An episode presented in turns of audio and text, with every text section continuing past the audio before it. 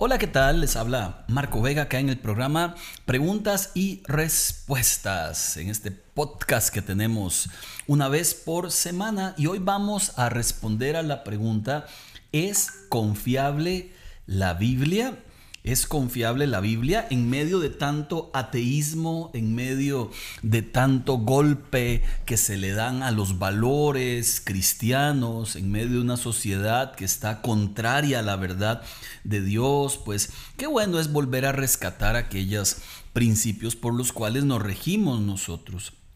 Dice 2 de Timoteo 3:16 que toda la escritura, toda, es inspirada por Dios y útil para varias cosas, para enseñar, para reprender, para corregir y para instruir. Lo cierto es que la gran diferencia entre el cristianismo y todas las religiones del mundo justamente es Jesús. ¿Por qué es la gran diferencia? Porque Jesús cumplió todas las profecías del Antiguo Testamento. Es el único que se ha hecho llamar a sí mismo Hijo de Dios y que mostró no solo esto que él decía con palabras, sino con sus acciones. Nosotros llamamos a la Biblia la palabra de Dios porque ella misma expresa el deseo de Dios con el ser humano. La pregunta sigue siendo si ella es confiable porque uno de los cuestionamientos siempre es es que fue escrita por hombres, claramente fue escrita por hombres, pero aquí es donde comienza la historia bonita. ¿Es la Biblia un libro más? ¿Es la Biblia un libro que alguien se le ocurrió escribir algún día ya en algún lugar y, engañar a toda la, la, humanidad. Es una muleta inventada por los débiles para tener un supuesto Dios a quien acudir en medio de sus problemas. ¿Cómo comprobar si es auténtica, si es por lo menos diferentes de todos los demás libros y si esa diferencia es significativa. Bueno, en primer lugar, la palabra Biblia, y esto es importante, significa libros, porque la Biblia no es un solo libro que conformó alguien alguna vez. La Biblia es la unión de muchos libros con un solo tema central. 66 libros y es increíble porque son 66 libros que contienen un mismo mensaje. ¿Y qué es lo increíble de esto? Que no fue escrita en el año 1, eh, no fue escrita en el año 500, fue escrita en un periodo de 1600 años en tres continentes diferentes, Europa, Asia, África. Esto incluye más de 60 generaciones. Porque eso es impresionante, porque fue escrita por más de 40 autores de toda clase social, desde reyes, pescadores, doctores, granjeros, rabinos, pastores de ovejas, estadistas, eruditos, pescadores, cobradores de impuestos, hombres separados en kilómetros, en años, en oficios, pero todos inspirados por el mismo Dios y escribieron todos de la misma esperanza. Ya para empezar, esto debería llamarnos la atención aún al más escéptico que exista, porque no hay en toda la humanidad un libro como estos. Todos los demás libros son uno solo, escrito por una persona que se atribuye a sí mismo su autoría o alguno dice que un ángel me dio este libro. No obstante, es muy extraño, sumamente difícil poner de acuerdo en 1600 años a 40 autores diferentes de diferentes clases sociales. Mire que incluso algunas veces fue escrito en el desierto, en una celda de viaje, en una isla, en medio de campañas militares, en tiempos de paz, en tiempos de guerra. Incluso muchos de sus capítulos fueron escritos en diferentes estados de ánimo, desde el gozo de la esperanza, como Moisés cuando cruzó el mar, hasta la profunda tristeza absoluta del ser humano, como el libro de lamentaciones Súmele a esto que fue escrito en arameo, en hebreo, en griego, que era el idioma internacional, era el de los tiempos de Jesús, como decir ahora el inglés, ¿verdad? Que todo el mundo habla el inglés. Bueno, antes era el griego y la Biblia se escribió en tres idiomas diferentes. ¿Cómo es posible que en tantos años todos los libros tengan un mismo hilo conductor? Una historia en desarrollo, la redención del hombre realizada por Dios. ¿Cómo se pusieron de acuerdo hombres que nunca se conocieron? ¿Acaso se leyeron el uno al otro y muchos nunca tuvieron eh, los escritos de los otros?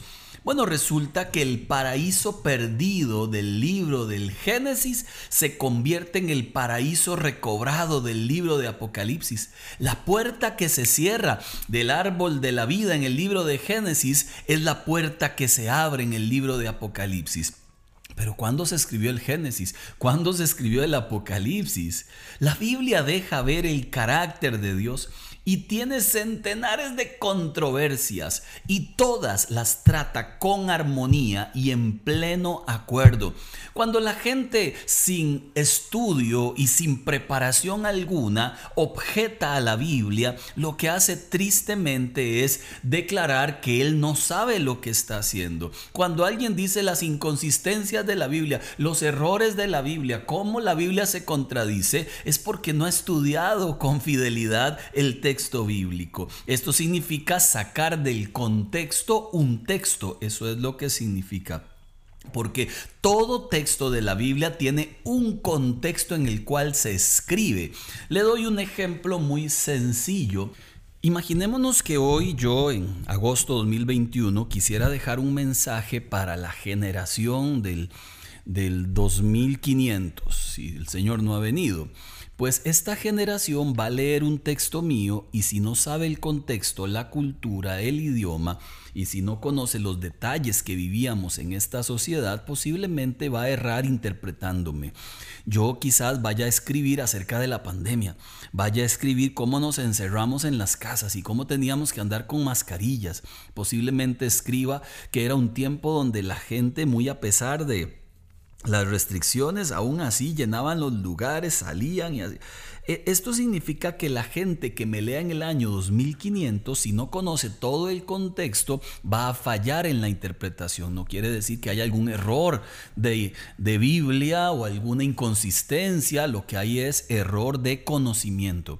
Porque la Biblia pues tiene esa facultad que cualquiera que la lee con sabiduría, cualquiera que la lee con responsabilidad, va a encontrar las cosas que yo le estoy aquí comentando. La Biblia completa deja ver el carácter de Dios. Y tiene, como le decía, las controversias, pero las trata con armonía y en pleno acuerdo. Fue el autor F.F. F. Bruce que decía, cualquier parte del cuerpo humano puede ser debidamente explicada en relación con el cuerpo entero. Y cualquier parte de la Biblia puede ser explicada debidamente en relación con la Biblia entera. Es una clase magistral la Biblia de literatura, de historia, poesía, humor, profecía, romance, cartas, biografías, canciones, diarios, lecturas apocalípticas que son de mucho simbolismo, consejos, leyes. Es el libro más extraordinario de todos. Además, el más antiguo, el más vendido, el más regalado, el más traducido en el mundo, en todos los idiomas posibles. Es un libro completamente extraordinario, diferente a todo lo publicado alguna vez en la vida. Y además es, es un libro histórico no relata cosas míticas ni relata sucesos que no hayan acontecido han sido comprobados. Eh, todos los elementos que ocurren alrededor de los evangelios han sido confirmados por la historia, por historiadores. Sí, ocurrieron los eventos que allí se han planteado. La Biblia además es única en su supervivencia tiene más evidencia manuscrita que 10 piezas de literatura clásica, copiada, recopilada por centenares de años, incluso antes de ser inventada la prensa de imprimir. No dar crédito a los manuscritos del Nuevo Testamento, más de 13.000, es lanzar al vacío eh, toda la historia y tampoco sería validar los libros clásicos de la antigüedad. Si vamos a desacreditar la Biblia, desacreditemos también todos los demás libros que además tienen muy pocos manuscritos de ellos que se conserven. En los evangelios las cuatro personas escriben lo mismo, eh, no obstante con diferencias importantes. ¿Esto los contradice?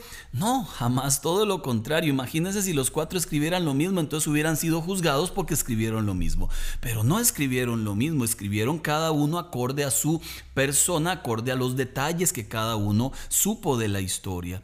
Los judíos al transcribir la Biblia llevaban la cuenta de cada palabra, cada letra, cada sílaba, cada párrafo. ¿Quién contó jamás las letras y las sílabas de los textos clásicos? ¿Quién lo hizo? Y ojo, y lo más extrañamente es espiritual es que si fuera un libro mitológico con errores y falsedades, simplemente se ignora y acabamos con el tema. ¿Cuántos saben que las peleas del Quijote con los molinos de viento son solo para entretener a alguien que lo está leyendo? Eh, sin embargo, pues la Biblia es y ha sido el libro más odiado, más desacreditado, más perseguido, más ridiculizado, más desvalorizado, escondido, sepultado, quemado de la historia. ¿Por qué tanto odio contra un simple libro si fuera falso? Bueno, existe una razón espiritual. Y esto es cerrar la puerta al conocimiento de Dios, es cerrar la puerta a la salvación y a la esperanza. Este plan trazado por el diablo, enemigo de Dios y de la humanidad, pues ha sido muy claro desde el principio. Él ha gustosamente levantado la bandera de una supuesta madurez intelectual. Pero si de verdad la gente es tan madura intelectualmente, ¿por qué simplemente no dejan pasar un libro como estos y no le dan bola si es que está malo? No, hay que atacarlo, hay que denigrarlo, debemos tirarlo por el piso, debemos quemarlo, debemos prohibirlo por una razón. Sus verdades cambian, sus verdades transforman. Esto es lo que se conoce como la encarnación, cuando un texto bíblico se hace vida en un ser humano. Es lo que se conoce como la transformación cuando una persona se expone a la verdad de Dios y queda transformada por esa verdad de Dios. Por eso mucha gente que antes no creía se expone a la verdad bíblica y cree. Y otros pues dejan de creer porque creen de verdad en su alma que Dios existe para complacer sus caprichos. Y cuando no lo hacen me enojo. Y nos olvidamos que la misma Biblia nos enseña que existimos por causa de Él para gloria y alabanza de su nombre. Mire lo que enseña, por ejemplo, Hechos capítulo 5, 36 al 39. Hace algún tiempo surgió Teudas, jactándose de ser alguien, y se le unieron 400 hombres, lo mataron y todos sus seguidores se dispersaron y allí se acabó todo. Después de él surgió Judas el Galileo en los días del censo y logró que la gente lo siguiera. A él también lo mataron y todos sus secuaces se dispersaron. En este caso les aconsejo que dejen de perseguir a estos hombres, déjenlos en paz, suéltenlos. Si lo que se proponen y hacen es de origen humano, fracasará. Pero si es de Dios, no podrán destruirlos y ustedes se encontrarán luchando contra Dios. Y esto es lo que ha ocurrido. Ya han pasado dos mil años de intentos de destrucción de la Biblia y la Biblia sigue en pie todavía, la Biblia sigue triunfante todavía. Fue Voltaire, incrédulo francés, que afirmó, cien años después de su época el cristianismo sería borrado de la historia. Bueno, 50 años después de su muerte, la misma prensa que publicó sus escritos imprimió miles de miles de Biblias. Porque con Dios no, no es sano ni sabio enfrentarlo. A Dios hay que, debemos humillarnos, no enfrentarlo. Y mucha es la gente que se anima a enfrentarlo porque no existe, que se anima a decir cosas terribles, que se anima a hacer posteos, videos, muchachos y gente adulta que se animan a desafiar desafiar a Dios porque ignoran la historia. Lo que es de Dios permanece para siempre y no habrá en este mundo fuerza capaz de detenerlo. Y lo que Dios ha dicho se ha cumplido al pie de la letra y se seguirá cumpliendo todo lo que Él dijo. En el año 303, Diocleciano expidió un edicto y justamente el edicto era para destruir a los cristianos y a su libro sagrado y se promulgó en todas partes una carta imperial. Se ordenó que las iglesias fueran demolidas, que las escrituras fueran destruidas por el fuego y proclamando que aquellos altos puestos que se animaran a no cumplir la orden, pues estos serían también perseguidos. Lo cierto es que eh, eh, les iban a quitar su libertad. Eh, no ha sido algo nuevo esta persecución contra las verdades de Dios. Hoy más que nunca en este siglo miramos las redes sociales, miramos los ataques a las verdades fundamentales, pero esto es de años, de años, de todas las maneras posibles se ha atacado la Biblia. Sin embargo, la Biblia, decía Josh McDowell, es un yunque sobre la cual se han gastado muchos martillos.